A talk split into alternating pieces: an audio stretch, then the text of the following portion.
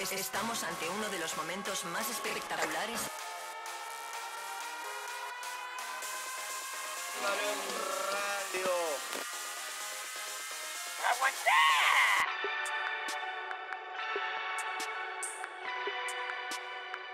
Me caliento, viejo. Evita tocarte.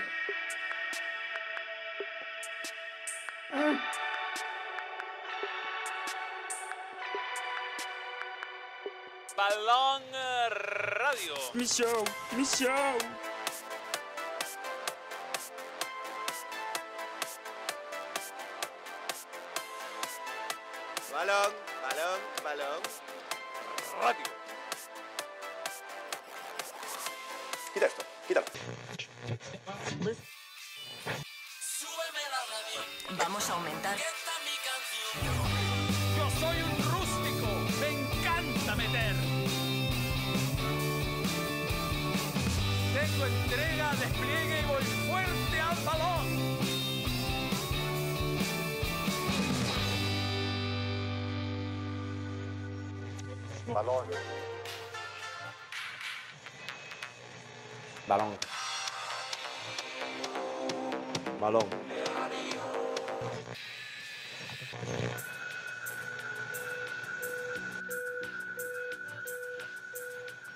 Balón.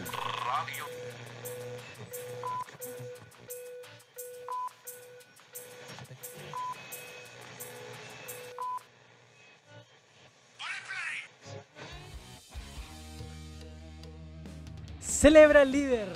Colo Colo y Guachipatos dejan puntos como local y pierden la chance de acortar distancias con el líder Cobresal.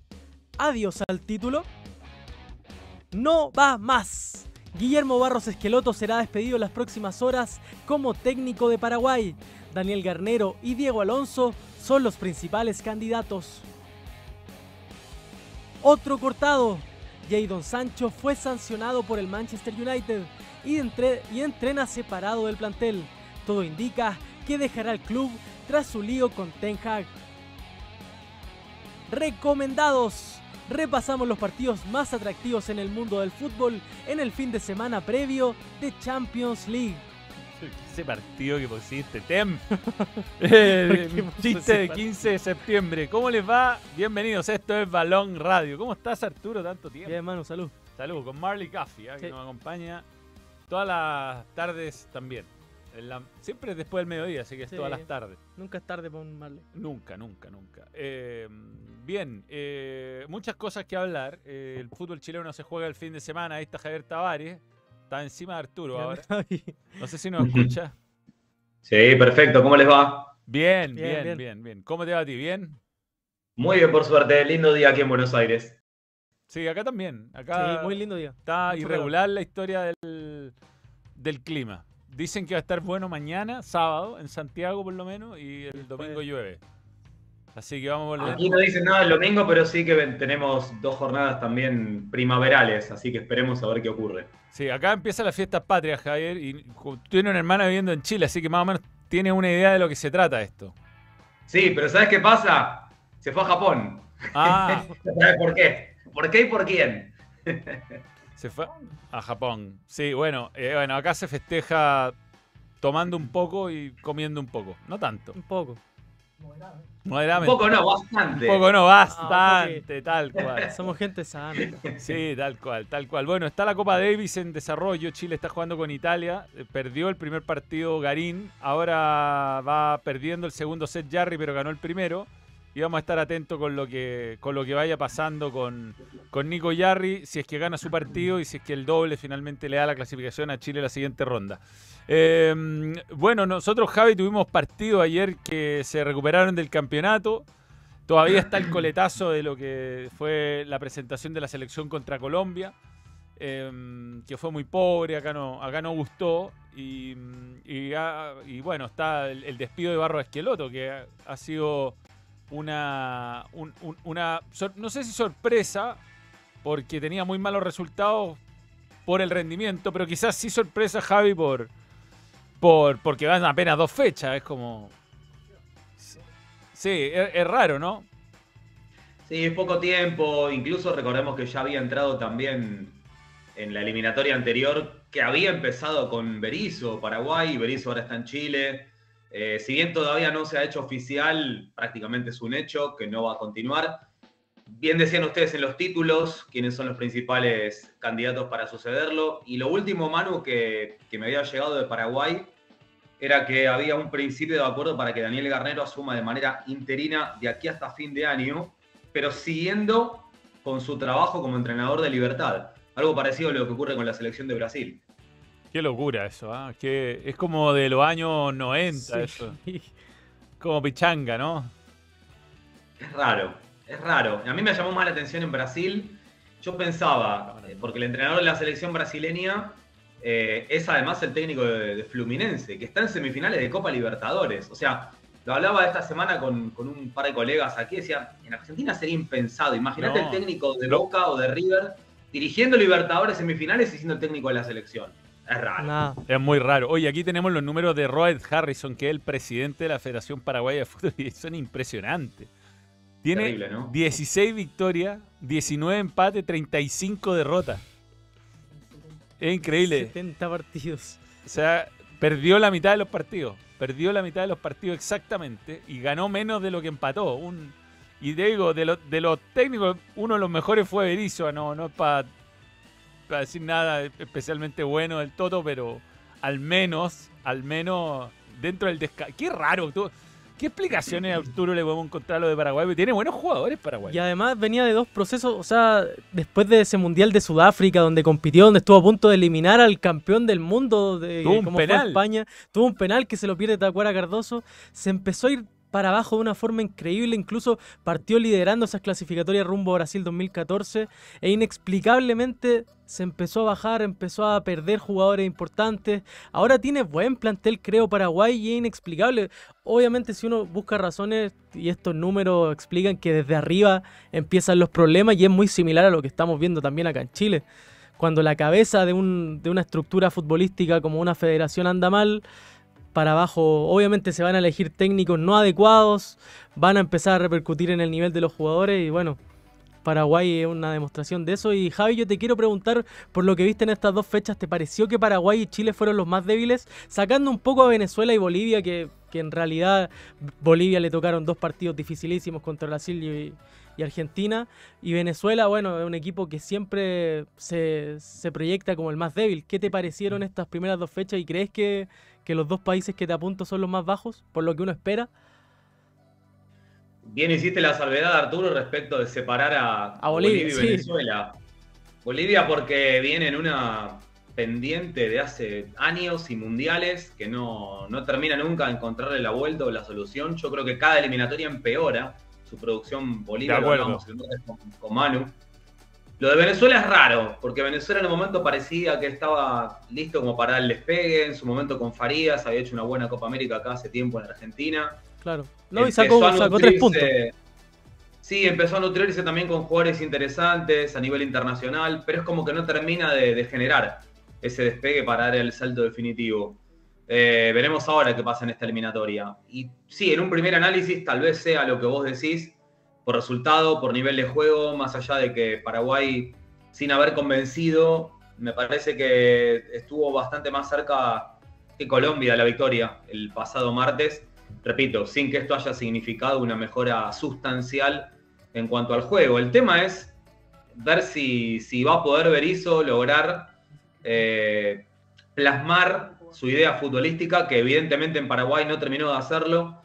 Recién hacían referencia ustedes a lo que había sido el ciclo anterior allí en la albirroja y lo que sí había quedado claro era que Berizzo quiso instaurar una idea, una intención de juego diferente, que por momentos funcionó, por momentos no, y bueno, como las negativas fueron más que las positivas, eh, determinaron su salida. El tema es ahora qué puede llegar a pasar en Chile, uniendo estos dos seleccionados, como vos lo planteabas, Arturo, también.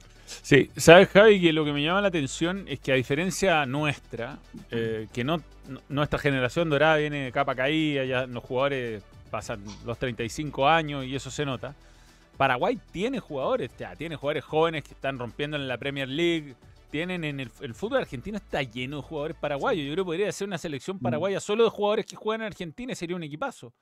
Entonces, eh, eh, yo creo que el problema de Paraguay es distinto al nuestro. O sea, eh, no sé si no logran interpretar estos buenos rendimientos individuales que hay en distintos equipos. No sé si qué, pasará, pero yo creo que la materia prima la tiene Paraguay. De Paraguay, por nombres, debería clasificar sin problema al Mundial, creo yo, por nombre. Sí, en el recambio es probable que, es probable Paraguay está un poco más asentado en ese camino respecto de Chile, que me parece que también tienen jugadores interesantes.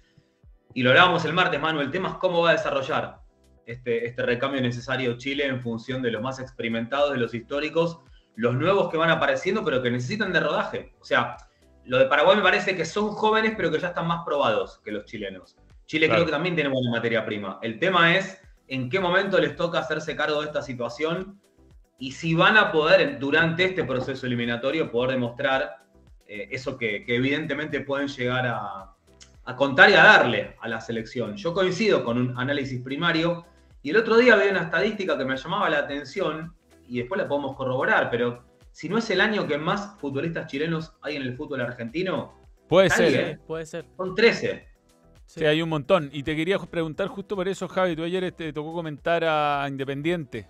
Eh, también viste a Williams Alarcón en la cancha. No, no jugó Echeverría. Con, eh, era lógico, tenía muy pocos días de descanso. No lo quisieron arriesgar. ¿Cómo, ¿Cómo los viste a los dos? Eh, empecemos por, por Isla, que para mí llega para darle la jerarquía que necesitaba Independiente, más allá del puesto. Hablo de, un futbolista de, de- ese nivel, de ese rodaje, de esa experiencia. Independiente precisa hoy urgentemente jugadores de, de esas características, sobre todo también para apuntalar a los más jóvenes. Eh, Isla tiene ese nivel y, y tiene eso que hoy me parece va a fortalecer lo que precisa Independiente. Tal vez ayer no fue su mejor partido, extrañamente falló en ataque en situaciones en las que Isla no, no- no- suele equivocarse. Una en el primer tiempo fue la primera que tuvo Independiente en la que le había quedado en una posición muy parecida a la de la fecha anterior cuando le hizo un gol a Gimnasia en La Plata y ayer en lugar de rematar prefirió un centro corto que no fue preciso. En el segundo tiempo se demoró en una posibilidad muy clara que tuvo pasando él a buscar el pase al espacio, al vacío. En lugar de rematar, también buscó un centro rasante. El rebote le quedó y en una segunda instancia sí probó que terminaron salvando sobre la línea. Y un error suyo terminó provocando la jugada más clara que tuvo Huracán en ataque, que insisto, proviene a partir de una equivocación de Independiente, no, desde la elaboración. Creo que fue un partido de 5 o 6 puntos, no mucho más. El de Isla que sí lo hemos visto ya en producciones mejores. Alarcón jugó el segundo tiempo, entró para jugar como doble contención eh, y quien estaba jugando al lado de Fatori en ese lugar pasó a jugar de lateral izquierdo, Carrizo en Huracán. No tuvo un buen partido, pero porque Huracán no tuvo un buen partido. Y de hecho me llamó la atención, venía a hacerle cinco goles a Racing con una interesante producción ofensiva. Ayer me parece que lo respetó demasiado Independiente. Los primeros 20 minutos le salieron bien, pero después terminó quedando preso de su propia impotencia. Independiente se puso una serie y Huracán casi que no reaccionó. Uno mira hoy las estadísticas siempre de los partidos finales y eh, de los siete intentos que tuvo en remates, Huracán ninguno llegó al arco, como para dar una, una referencia inmediata. Y Echeverría, que efectivamente estuvo en el banco, pero ni siquiera tuvo la chance de jugar unos minutos. Javi, ¿y el resto de los chilenos, cómo lo- los ves? ¿Cómo, ¿Quién te ha llamado la atención? ¿Quién te ha sorprendido? Ocurre que el torneo recién empieza, va Claro. poco tiempo y van a necesitar, Manu, me parece un tiempo de, de adaptación. Yo tengo una especial expectativa en Bartichotto. Me había gustado mucho hasta que se lesionó justamente el chileno que tenía como lateral Huracán, jugando por la derecha, que después estuvo en la selección, convocado por, por Toto Berizzo también. ¿Soto? Eh, Soto, Guillermo Soto. Soto. que se fue a, Exactamente, a Polonia. No lo mencioné, perdón, exacto. Sí, eh, bueno, Catalán está firmado en la defensa de, de Talleres. El otro día jugó en su vieja posición, ¿no? El Lateral de- derecho. lateral. Lo hizo, lo hizo muy bien. Jugó le- bien. le- anuló a Luis Díaz, nada menos. Claro, él jugaba como lateral derecho, era lateral o mediocampista por el costado derecho, jugó en el equipo campeón de San Lorenzo Libertadores, era suplente, suplente de Buffarini, me acuerdo. Mira. con Bausa. Y mm, bueno, después se fue a jugar a México y cuando vuelve a jugar en Talleres ya lo hace como marcador central en un altísimo nivel. Eso hace un poco que lo termine convocando Berizzo. Toto Berizzo para la Mm. selección. Pero No, ahí- repito, Ahí sacamos un entre que el campeonato recién empezó y ahora el parate por las eliminatorias, hay que esperar un par de semanas más como para darles una, una pintura y un panorama un poco más concreto de quiénes son los que se están destacando. Bien, eh, acaba de quebrar Yarri, ¿ah? quebró Yarri en el segundo set, está 4 a 4, así que ahora con el servicio podría quedar 5 a 4 y quizás ganarse en dos sets el partido. Tenemos algunos comentarios. Eh, Gerald Neumann, Paraguay, mejor ejemplo de que el nivel de la liga no refleja la selección ni viceversa. Eh, tenemos comentario con, con invitado también. Tenemos para tres personas comentarios. Sí, sí, sí. Es que no tengo esa opción acá. Ahí, Ahí está. está. no vamos a sacar a Javier de ahí. No Eh, pasa nada. Igual que Chile campeón de América con una liga que ya era mala. Sí, a, eh, a veces la liga no refleja el nivel de la selección. Que Par- Paraguay compite a nivel internacional, Sí, no como Chile. sí. Cano sacó nacionalidad colombiana. Eh, Ah, ah. podría, podría ser convocado, tiene problema de 9. y, y eso. Este. mm, vamos a hablar un poquito de Colo Colo, Javi, si te parece. Eh, te vamos a preguntar Claro. algunas cosas de, lo, de algunos jugadores que están en Colo Colo también y que vienen del fútbol argentino. Ayer Colo Colo jugó mal, Arturo. Mal, mal. Le costó mucho generar en ofensiva. Lo que generó no lo supo concretar, que creo que es el gran problema de Colo Colo en este campeonato. Se notó también que le faltaban dos jugadores que venían jugando como Damián Pizarro y Jordi Thompson, que sobre todo Jordi Thompson, que cuando ingresa marca diferencias más allá de que tuvo esa oportunidad que falló, que pudo ser perfectamente el gol del triunfo. Pero Colo Colo no es más que esto, es un equipo que le cuesta mucho generar, que le cuesta mucho concretar y que un equipo que estaba peleando el descenso hasta hace poco como Deportes Copiapó, bueno, que lo sigue peleando, lo complicó mucho. Sí. Eh, a la contra le hizo muchos problemas al equipo Gustavo Quintero y más allá del gol que, que en Colo Colo dicen que no, que fue una, una ocasión fortuita, creo que Copiapó si hubiera estado más fino probablemente pudo ponerse en ventaja antes incluso. Tuvo 3-4 llegadas muy claras y, y Sí. después del gol un- hay un pase profundo de Nico Vargas que deja solo a Luna. Sí, que Luna se demora en, de- en tomar la decisión de qué hacer. Fue el momento donde se bloqueó en el partido Luna. Y, y ahí se, se, se- se complicó. Esto para Colo Colo significa que ya no depende de sí mismo ni siquiera para alcanzar a Cobresal ni para ponerse cerca. O sea, eh, mm, que ese partido con Magallanes podría quedar a 7 y si le gana ya a 4 ya empiezas a, a- Sí. a verse lejos porque además hay que ganar los partidos, ¿no? Eh, si hubiera agarrado a Copiapó. visitante, ¿no? ¿Ah? Tiene que ir a jugar. Y tiene que ir a jugar a visitante con el líder, además. No, juega acá en Santiago. No, en Santiago, en. Santiago. Perdió allá. Ah, perdón. Perdió el- en la primera rueda ya, hizo un gol histórico requena de más de 100 arquero. metros. Sí, de arco a arco. Pero jugó muy mal. Eh, pero era en otra época. Yo creo que Colo ha tenido este problema de la irregularidad de la falta en ataque. Y ahí te quería preguntar, Javi, por, por Venegas, porque acá llegó, y creo que era el suplente de Lucero, ¿no? Que se fue finalmente a Fortaleza. Pero igual sorprendió que, que llegara Colo Colo, había jugado en la 1, no había tenido grandes temporadas últimamente y, mm, y yo no sé cómo fue su año en Independiente, porque uno no, uno no lo sigue, ¿no? Uno no, no sabe si los goles, su rendimiento, una cosa es que haya hecho goles o no, no, pero cuál era el rendimiento en Independiente, si era realmente destacado, si era un jugador que, que, que estaba marcando alguna diferencia ya como para que haya llegado Colo Colo, que iba a jugar Copa Libertadores, que tenía grandes desafíos por delante, ¿no? ¿Te pareció que era un- una buena contratación? ¿Te pareció que tuvo un buen año? Porque a nosotros no... A, a mí me ha parecido incluso ver una versión de Venegas más baja de la que Sí. vimos antes. Acá. Y vale la pena mencionar a Javi también que Gustavo Quintero exigió este fichaje dos mercados. O sea, el año Sí. pasado lo quería sacar de Independiente y este mercado también insistió Mm. mucho por su contratación. Entonces, acá en Chile al menos llamó mucho la atención. A ver, eh, lo de Quinteros uno lo puede entender en función del, del pasado que había tenido en muchos equipos, y ustedes lo sabrán mejor que yo, con un rendimiento dispar, pero que cuando estaba en buen nivel, evidentemente eh, ofrecía el resultado esperado para los entrenadores y para los clubes en los cuales vestía su camiseta. Lo de Independiente fue raro, porque él llega a Argentina, no quiero ser irrespetuoso, iba a decir casi como un desconocido, no para mí o para los colegas, pero sí para mucha gente del fútbol, porque se fue mucho tiempo y porque tampoco llegó a destacarse en Argentina. Eh, esto es una curiosidad que se da con, con varios ejemplos. que ahora. veces Pacerini. Claro, son jóvenes de, de la Argentina con un nivel medio, explotan en Chile y después regresan a Argentina eh, con otro nombre, con otra categoría, con otro respeto ganado. Cuando llegó Venegas aquí era un momento raro de Independiente, complicado, quizás a la par del de hoy, más allá de la victoria de ayer. Es más, creo que Independiente hoy hasta tal vez tenga menos de lo que tenía en el momento que llegó Venegas, o parecido, eh, hablo del nivel del, del- del plantel. Si uno lo mira en términos estadísticos eh, y sobre todo si tuviera que hacer un análisis, queda claro que lo de Venegas fue de menos a más. Eh, terminó haciendo 9 goles en 32 partidos de liga, lo cual no es un mal número, teniendo en cuenta que además en muchos de ellos o no fue titular o no los jugó completos. Eh, la gente al principio lo miraba de reojo, más que nada porque, y vos lo sabés, Manu, el hincha independiente, si bien Sí.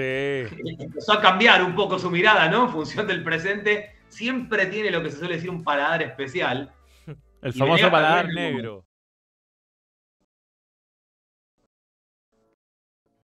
Claro, y tal tal vez Venega no encajaba por características. Ahora, ¿qué ocurre? Si vos traes no tan dotado técnicamente, determinante, inteligente para, para moverse, que genera espacio, genera sus propias posibilidades, y empieza a hacer goles, bueno, ya el respeto se lo empieza a ganar. Yo creo que eso fue lo que pasó con Venegas en Independiente. Y de hecho, cuando se va, para mí hasta sorprende en cierta manera, porque Venegas no estaba mal.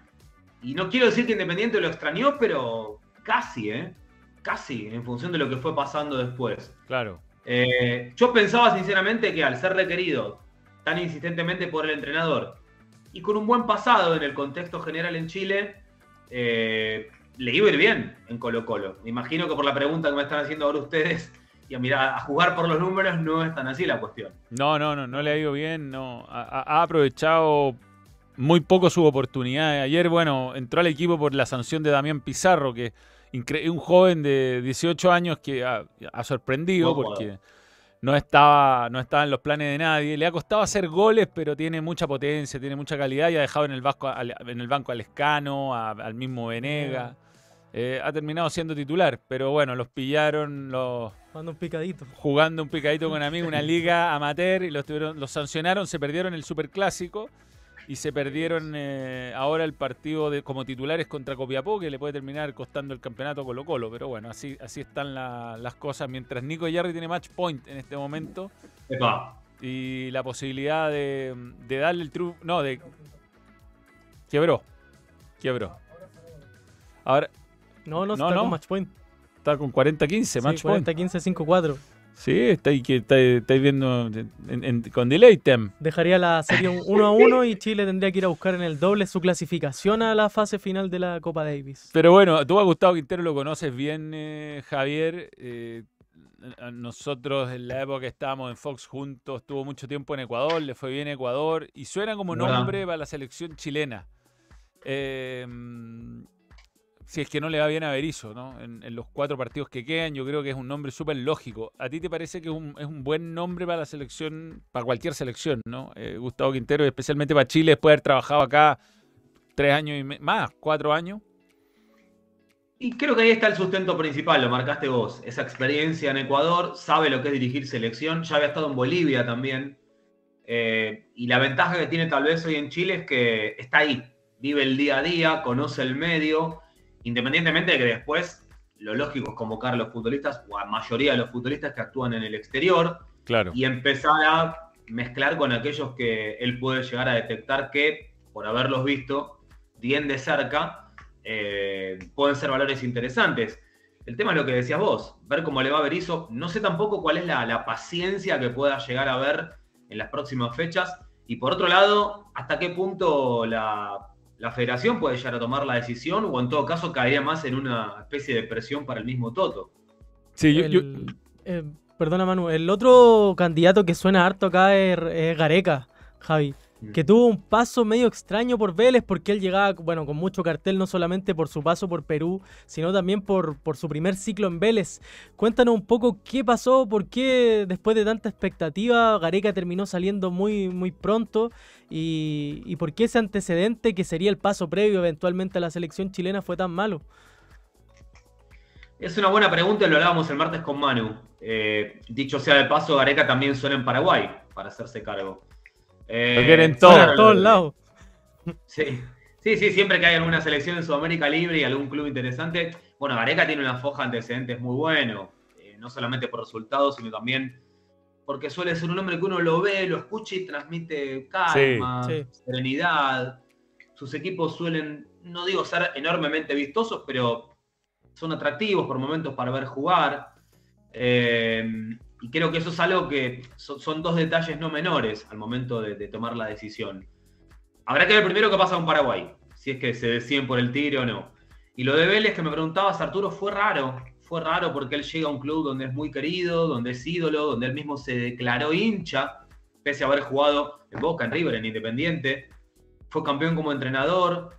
Y la sensación que daba era que Vélez necesitaba de un técnico de ese perfil eh, en cuanto a lo que su experiencia en el club podía llegar a, promocionar en cuanto a esto de la tranquilidad necesaria.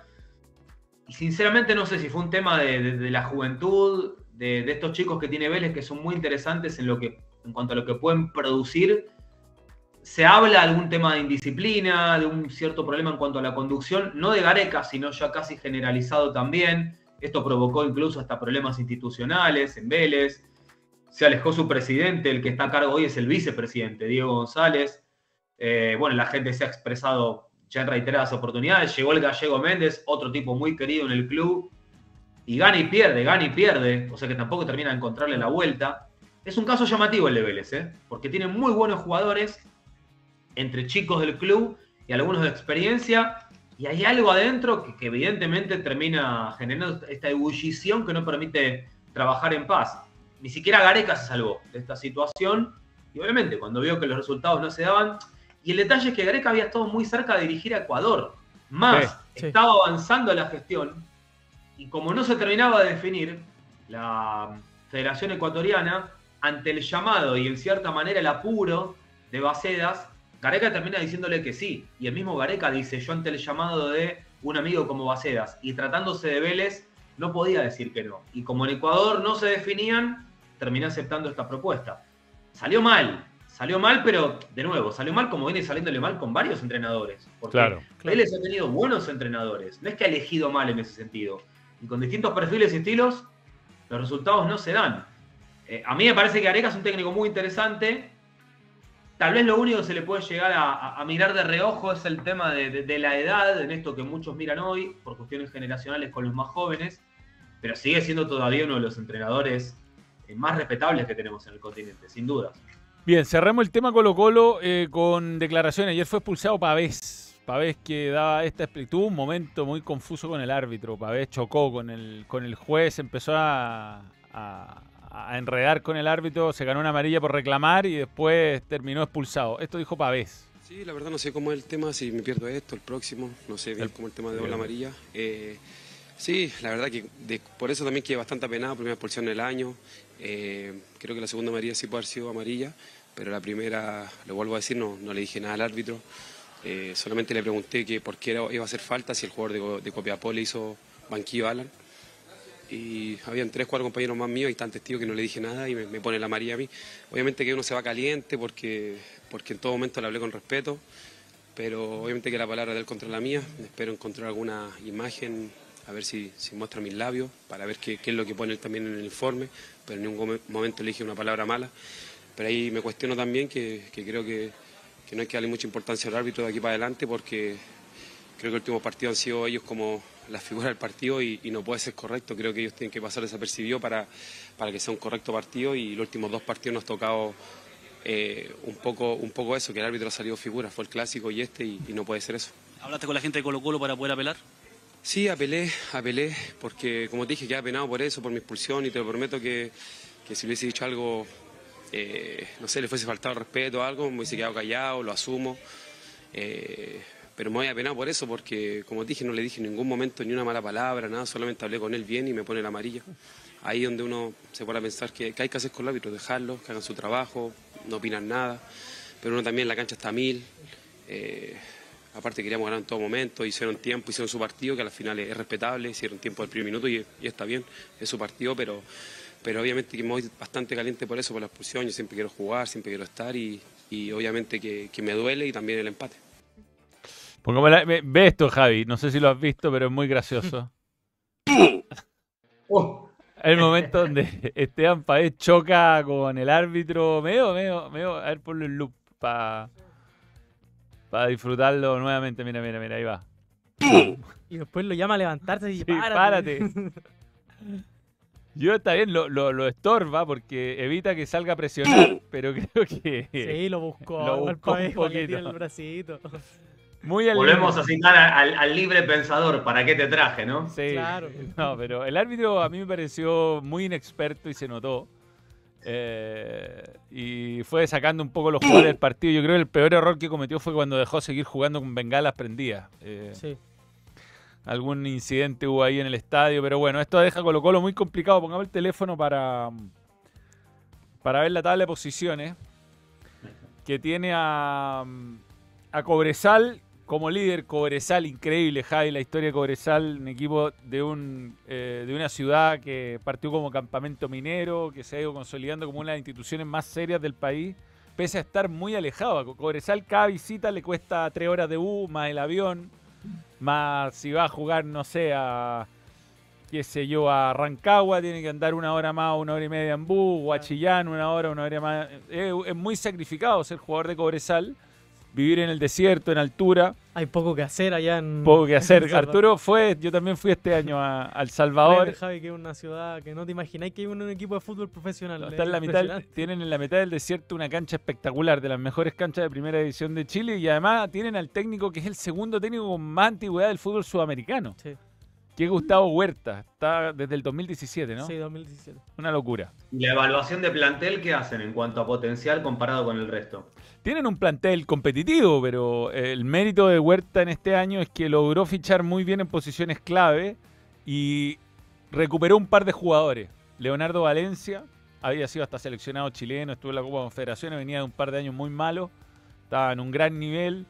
Sacó de la Católica César Munder, que ni jugaba, ¿no? Claro. Después se fue a La Serena, tampoco anduvo muy bien, de hecho La Serena descendió y lo tiene a gran, a gran nivel. Recuperó a, a Lescano, a Gastón, Gastón Lescano, sí. que se había ido de Católica por rendimiento, ahora es uno de los mejores jugadores del campeonato.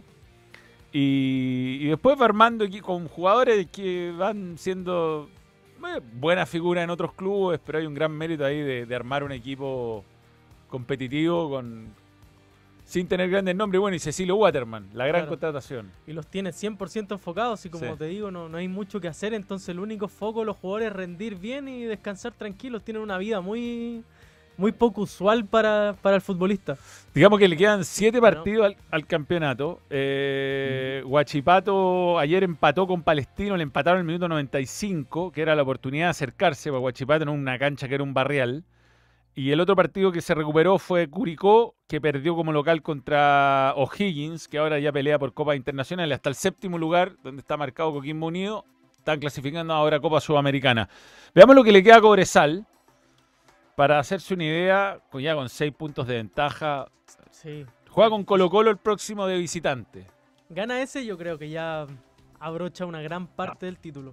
Sí, sí. Ganar- Una vez se marcha, como decimos nosotros acá, pues es el partido por, no solamente por lo matemático, sino porque, por lo que puede llegar a significar anímicamente también. Total, Claro, total. el Monumental. Y, y Huerta, el técnico, sabe hacerle partido a Colo Colo en el Monumental. Tiene, tiene una experticia en eso. De- Después, de, hecho, el 2015, cuando Cobresal sale campeón, la única estrella que tiene el partido más importante de esa campaña fue cuando le gana Colo Colo en el Monumental y después claro, termina siendo campeón tranquilamente. Después recibe a Palestino, no es fácil Palestino. eh, complica a cualquier rival. De hecho, le empató con un jugador menos desde los 19 minutos. Eh, a- ayer a Huachipato. Después visita a Curicó, que en este momento está muy mal, en este momento, pero el 8 de octubre puede haber mejorado algo. Recibe Audax, otro equipo complicado con el, con un el mes después, desde Un- un Curicó mes a Audax hay un mes de hay un mes, de claro, por los Panamericanos. Después visita a O'Higgins, recibe a la U, que muchos hinchas de la U ayer escribían en el chat, si Colo Colo puede ser campeón, la U tiene que perder ese partido. y después visita Unión Española. Increíble, increíble lo que está cerca de lograr, porque el otro título fue un, ca- un campeonato de 15 fechas, tiene su mérito, pero si gana un campeonato largo, estamos Sí. hablando de palabras mayores. ¿ah? Palabras mayores, otro nivel de exigencia. Porque un, un campeonato de Sí, 15 fechas es, un- es una buena racha. ¿m? Sí, no, no, está claro. A ver, en función de todos los argumentos que ustedes fueron virtiendo, por eso de nuevo, el partido, y no descubro nada, de la próxima fecha es clave por todo, por el rival, por lo que, por lo que el estímulo puede llegar a significar, por la diferencia matemática que le sacaría a Colo Colo. No solamente se posiciona como casi campeón, sino que lo saca directamente Sí. eh, a- al cacique y además sería en tierra visitante, con lo cual eh, no, no- no es para nada menor. No sé si tienen previsto después analizar para ver también qué es lo que le queda a Huachipato, porque la otra es pensarlo al revés, que Colo Colo gane ese partido, que Huachipato gane el suyo, y ahí ya la brecha es menor. ¿Sabes lo que pasa con Guachipato? Y no sé, aquí Arturo puede coincidir, que cuando tuvo la opción, Siempre se cae. sí, sí, como que llegó a esta instancia antes y, y no algo, algo pasó, algo pasó, que no, no pudo ganar los partidos que tenía que ganar. Pero viene bien, Guachipato. Bueno, ayer tenía que ganar, de hecho, y lo empataba al minuto 95. A ver, a Guachipato, ¿qué le queda? Everton, muy difícil, está jugando bien Everton. Y también está metido arriba. Everton tiene una remota posibilidad también de pelear el título. Después recibe a Copiapó. Hay que ver cómo está la cancha con esto del fenómeno del niño. Está lloviendo mucho en el sur y la cancha está pésima. Está realmente un barrial y aparte que tiene desde el terremoto del 2010 perdió su buen drenaje el estadio de, de, de Huachipato. Después visita La Calera que viene en levantada. Visita Magallanes que está peleando ahí abajo. Visita eh, local contra Católica. Va a llover ese partido seguro. Siempre llueve. Siempre llueve Católica Guachipato ya. Después visita Ñublense y el local contra Audax. Juega con cuatro equipos que están peleando abajo. Con cuatro equipos que están peleando en el descenso. No, no es tan fácil lo de, lo de Huachipato, que también tiene un plantel muy cortito con Gustavo Álvarez, que ha hecho una gran campaña, creo yo. Gran técnico. En fin, vamos a, vamos a la pausa. Vamos a la pausa y seguimos con Balón Radio. Nos metemos en todo lo que viene el fin de semana. Antes, algunos comentarios. Eh, a ver, pongamos comentarios con. Pero claro, para que ¿Ganó Javier lo Yarri o vea. no? No, no, hecho ¿Todavía no? está- la quebraron Pero- y, y está ahí, está complicado. Eh, mm, ¿Algún jugador de Cobresal que creen que pueda partir un equipo grande o al extranjero? Eh, varios, varios. Sí. Yo creo que Pacheco perfectamente podría ser lateral de un equipo grande. O al Waterman. menos alternativa a Waterman. Camargo podría ser una, también una buena opción. Munder yo creo que... No sé si es un grande, pero puede ir a un equipo de la capital. Sí, Sí. Munder está haciendo la vuelta larga y la está haciendo bien. Sí. Bien, Javi, vamos a la pausa, ya volvemos y hablamos de lo que viene el fin de semana en las Europas. Betson.com, la marca global de apuestas que te permite jugar en tu moneda local. Apuesta por tu equipo favorito y recibe las ganancias directamente a tu cuenta bancaria. Regístrate ahora en Betson, tu sitio de apuestas online. Coleccionar nunca ha sido tan glorioso. Por primera vez llegó el álbum de stickers de la Conmebol Libertadores con los 32 equipos y 70 stickers especiales ya disponible en las mejores tiendas y kioscos y en tiendapanini.cl. Cumplimos nuestra promesa, Gonzalo. Sí, por fin, por fin estamos en Togis. estamos listos para un muy buen almuerzo. Hay hambre, hay hambre, si hay hambre hay Togis, así que vamos a probar todo lo que tiene, muy bueno. Completísima carta. Eh, de todo, hay de todo. Vamos a pasarlo bien.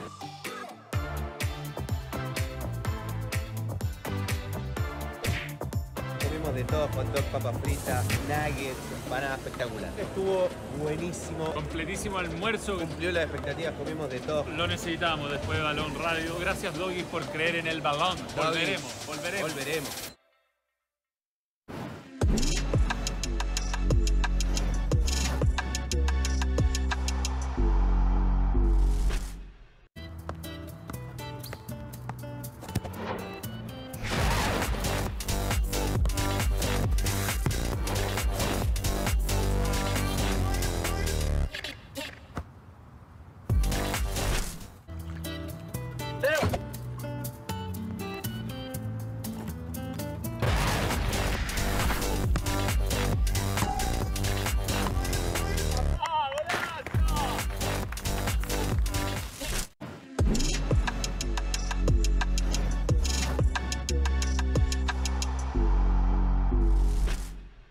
Betson.com, la marca global de apuestas que te permite jugar en tu moneda local. Apuesta por tu equipo favorito y recibe las ganancias directamente a tu cuenta bancaria. Regístrate ahora en Betson, tu sitio de apuestas online. Datazo. Ta, ta, ta, tazo. Datazo. Betson. Betson.com. Clásico de la Madonina, mañana. Mañana se juega una nueva edición del Derby de la Madonina con ambos equipos líderes y pleno de victorias. Inter ha ganado sus últimos cuatro partidos frente al Milan. Simone Inzaghi ha ganado cinco de sus últimos seis partidos a Stefano Pioli. ¿Podrá el Rossoneri ante el subcampeón de la Champions League? Wow, buen dato. Buen ¿ah? dato. No le gusta a Tem el dato. No. Medio, medio, Mufardi. medio mufardi. Le acomoda el dato, le acomoda. Ven, Adidas.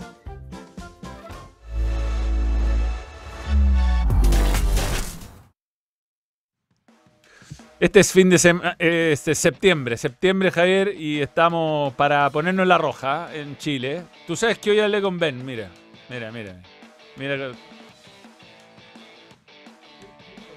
Ben, thanks my friend. Ay, hablaste por teléfono él? Hablé por teléfono, somos, somos buddies, somos buddies. Eh, bueno, ponte la roja. En tienda en adidas.cl slash la roja encuentran los productos de Chile con 25% de descuento si compras dos productos. Y es un buen mes. Está jugando Chile Copa Davis. Sí.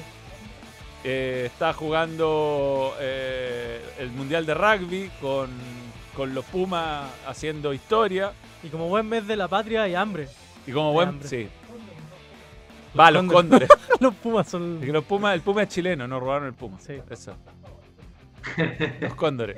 Los cóndores. Hace hambre por el 18. Juega el Puma Benítez, que me confundí. Bien, hace hambre. Juan Maestro tiene un montón de buenas promociones. Montón, pensando en el 18. Yo voy a hacer el scan de acá de, de mi teléfono. Me llega juanmaestro.cl. Ahí están las empanadas con un 25% de descuento. O sea, muy buena Son varias, ojo. Sí, sí. 30% de descuento en tu primera compra sobre 10.000 usando el cupón Junaev. Está el gran maestro churrasco. Uy, tremendo. Un sándwich de medio kilo. Uy. Super Juan Luco. Está a 6.430. 6.430. Sándwich Barro Luco. Papas fritas. Dos empanadas de queso. Bebida en lata. No, no, te digo. Hay muy buena oferta escaneando el código QR. Lo recomiendo. A mí me da, me da un poco rabia que para el 18 se hable tanto de la empanada, del anticucho, del asado, pero no se habla de los sándwiches que también son muy chilenos. O sea, Sí. un chacarero es muy chileno, Muy. un barro luco es muy chileno, un Yo- completo es muy chileno. Yo creo que estamos arriba en, en- en calidad de sándwich. Sí, Yo ayer me comí un chacarero con mayonesa casera. no, es un deleite. Un chacarero es con poroto verde. ¿Se llamará poroto verde también? eh? Sí, sí, no, no. Poroto verde está bien. Arveja. No, Sí, puede ser Porto Verde o arveja, ¿no? no, no es arveja. Eh, poroto verde mm, en Argentina se dice de otra manera. Para llorarte. Ah, Lentejas. No, no, no. No, no, eh, el- eh, te tendría que mostrar una foto. No hay una foto, Tem. es, No, no. es ¿Cómo se raro explicar. Así. Poroto, A ver, lo googleamos si no. porotos verdes, porotos Poroto verdes. verde Chile, búscame. Poroto Ahí Verde Chile, vamos a buscar. Ahí está, ahí tenemos en pantalla. Imágenes. Imágenes de porotos verdes. Me encanta esto. A ver. Pero salen en bolsa. Ahí Ahí está. El primero. La Esto- primera esto- foto. Chaucha. La chaucha. Eh, Chaucha. claro, debe ser eso. Ahí va. Mira, sí, entonces el sándwich tiene esto, picante. eh, tiene Tomate. tomate y tiene, bueno, ahí lo puede hacer el- en realidad con cualquier tipo de, mm, acompañarlo con cualquier tipo de, De de, aderezo. de topping, Eh, con churrasco, con lomito, muy bueno, muy bueno. Oye, bueno, eh, Jason, Jadon Sancho cortado del United. Oh. Otro, lo mandaron a entrenar con los juveniles. Sí, Tenemos la información ahí. sí, la tengo. A ¿No ver, le gustaron algunas actitudes a Eric, a Eric Ten Hag? Primero fue Cristiano.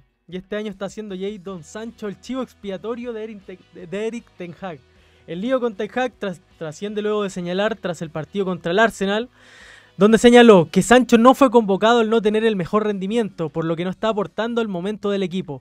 Sancho no se tardó en responder y dijo, por favor, no crean todo lo que lean, no permitiré que las personas digan cosas que son completamente falsas. Me he esforzado, me he esforzado a mí mismo a entrenar muy bien esta semana.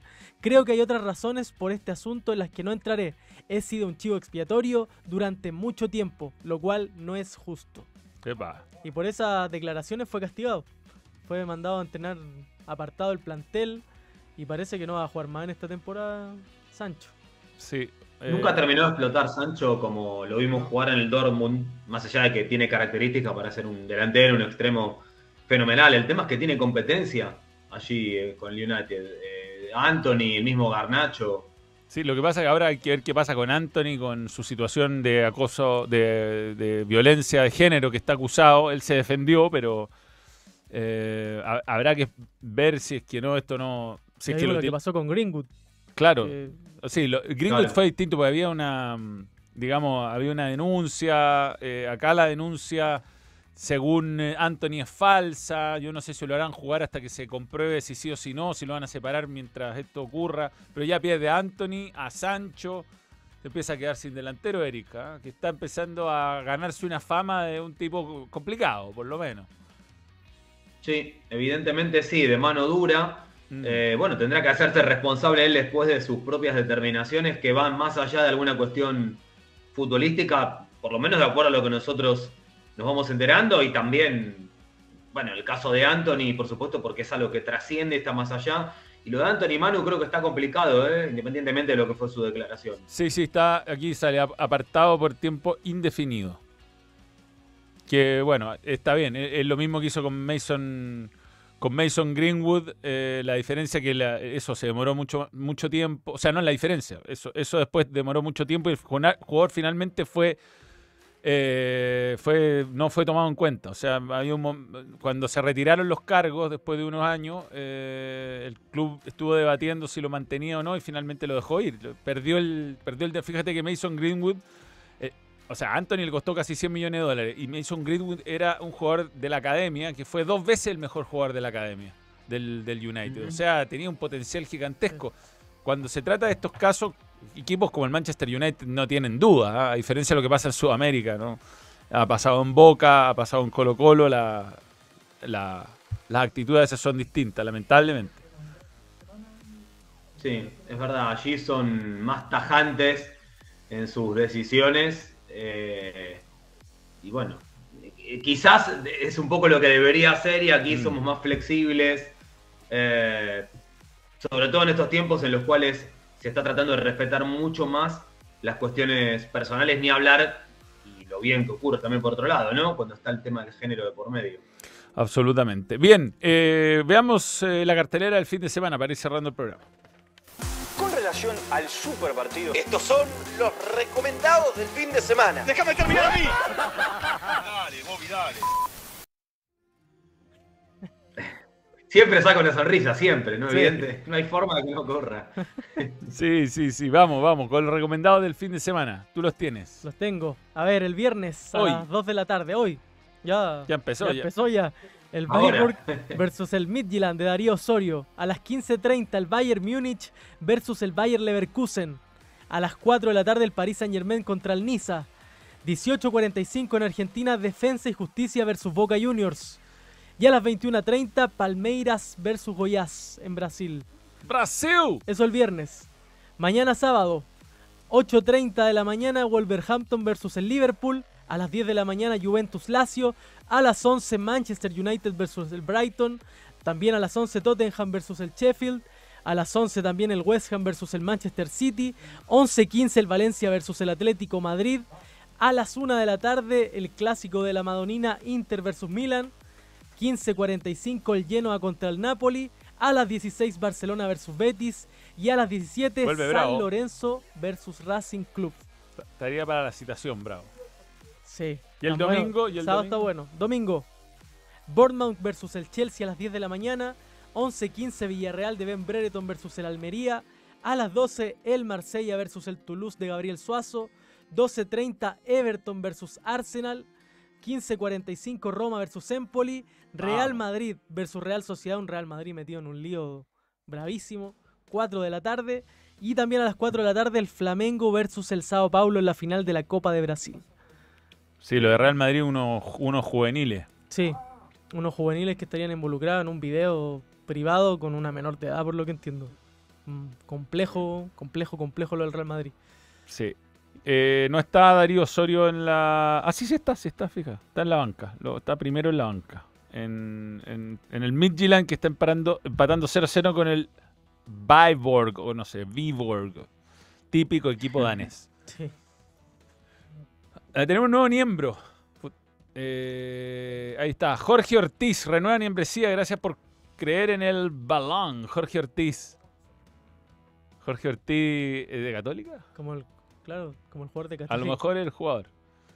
Bien. Eh, Javier, bueno, un gusto, ¿ah? Ha sido un placer. Arturo, que sea un lindo 18 de septiembre para ti. Muchas gracias. Y Balón Radio vuelve el miércoles. El miércoles vuelve a Balón Radio. Con caña. Uh, tremendo. Ay. Ay, ay. Domingo. ¿Hoy? Ya. Hay que analizar la Fórmula 1, el fútbol europeo. Sí, hay Fórmula 1. De hecho, Ferrari anduvo muy bien en los libres. Eh, ratificando que viene en alza. Se, se- se juega. Se corre en Singapur. Y mm, para los que les gusta la Fórmula 1, ¿qué tenemos hoy? Le vamos a mostrar algunos resultados. Los resultados de los últimos partidos. Eh, hay clasificación mañana a las 10 y vamos a ver los resultados de la práctica 2. Sainz y Leclerc primero, Russell, Alonso, Hamilton, Pérez, Verstappen. Verstappen octavo, no, pero... No, pero No, pero a veces el tanque es lleno, es distinto. A ver, ¿y la, y la práctica 1? Me- esto va, esto- estoy con los guantes de boxeo, estoy con los guantes de boxeo. práctica 1. Leclerc, Sainz, Sainz. Verstappen, mira. pero hay que, hay que ver la, la de verdad. Oye, Piastri mal. Sargent último, eso sí que no cambia. Y Shu, penúltimo, antepenúltimo. Ya, Javi, nos vemos en cualquier momento. Un abrazo. Un placer, amigos. Bueno, días de descanso, disfrútenlos. Y aquí estamos, obviamente, para organizarnos y a un próximo contacto la próxima semana. Vale, chau. Abrazo, Javi. Muchas gracias por sintonizar. Balón. Radio. Nos vamos. Adiós. Besitos, besitos. Chao, chao. Stop streaming.